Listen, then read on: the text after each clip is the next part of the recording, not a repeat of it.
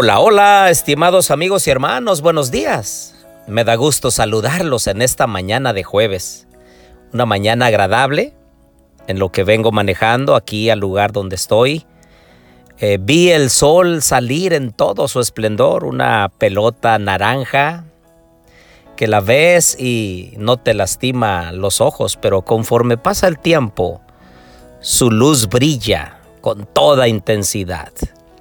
Así es el amor de Dios, la justicia, la gracia, la misericordia de Dios penetra hasta lo más íntimo del ser humano.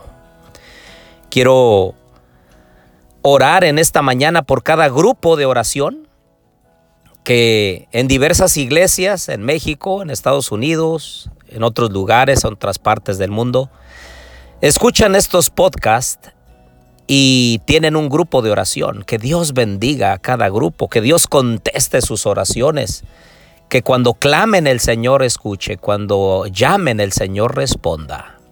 Oremos. Querido Dios y bondadoso Padre, en esta mañana, Señor, venimos ante tu presencia para buscar tu bendición.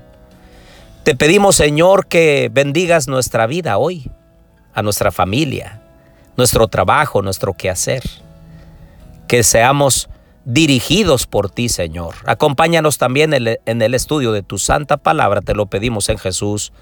Amén. Bien, les doy la bienvenida a nuestro estudio y reflexión de la santa palabra de Dios. Les habla su amigo y hermano Marcelo Ordóñez desde el puerto de Veracruz, México. Abran por favor su Biblia conmigo allí en Mateo 5, versículos 23 en adelante. Ahora entiendo por qué es que mucha gente cuando escuchaba el Evangelio de Jesús daban un paso hacia atrás, porque estaban acostumbrados a hacer sus cosas, estaban acostumbrados a vivir en forma egoísta, siempre buscando lo suyo propio. Pero Jesús viene con su nueva doctrina, entre comillas nueva, y entonces amplía la ley de Dios y da consejos muy importantes para la vida del ser humano. Y muchos dijeron, no, es muy, son muy duras estas palabras, muy difíciles de cumplir.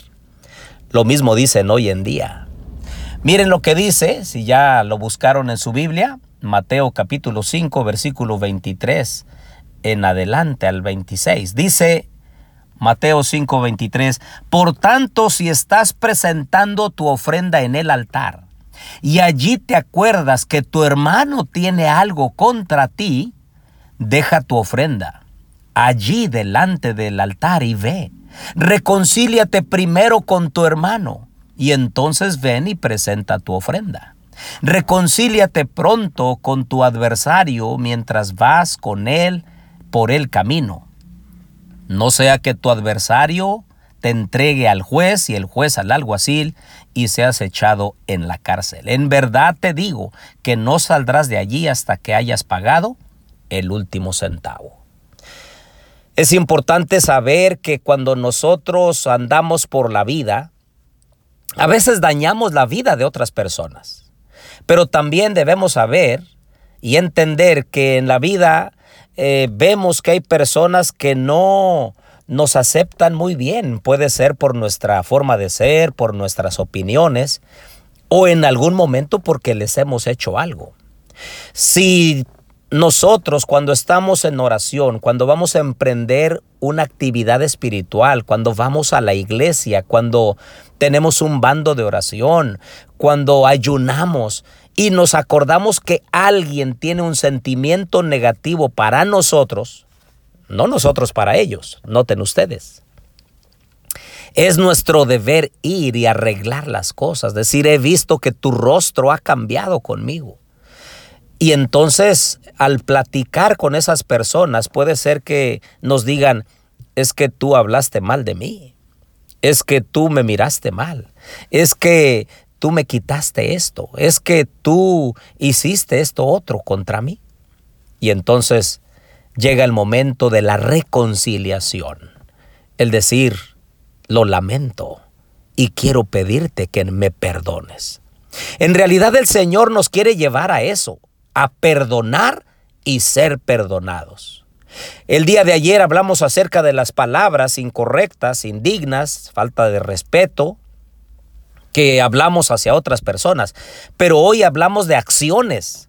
Si hoy tú sabes que has causado daño a alguna persona y esa persona está triste por ti, por tu forma de actuar con esa persona, por cómo le dijiste, cómo actuaste, cómo hablaste, es momento de ir y reconciliarte con esa persona.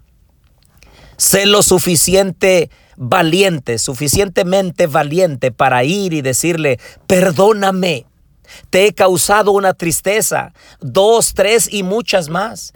Te he causado dolor en tu corazón.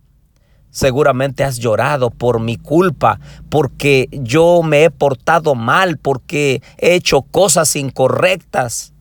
Es momento de pedir perdón, queridos amigos y hermanos. No es disculpas. Oh, discúlpame. Oh, te ofrezco una disculpa. No. Es pedir perdón.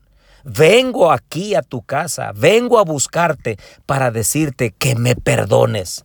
Reconozco que he hecho algo incorrecto contra ti. Eh, reconozco que he hablado mal de ti. Reconozco que no he hecho bien las cosas. Por lo tanto, quiero pedirte que me perdones.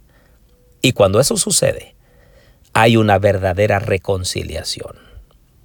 Mi anhelo es que en esta mañana, en verdad, el Espíritu Santo toque tu corazón y te armes de valor. Y de la misma forma que hablaste mal, pensaste mal, hiciste algo mal contra alguien, seas capaz y valiente de ir y pedir perdón. Que Dios te bendiga en esta mañana, de manera que puedas reconciliarte con aquellos a quienes, has dañado. Habla con Dios. Pídele valor hoy. Pídele que te ayude y hazlo de acuerdo a la voluntad del Señor. Es momento de que respondas en forma privada y personal. Ora a Dios en esta hora. El Señor te escucha.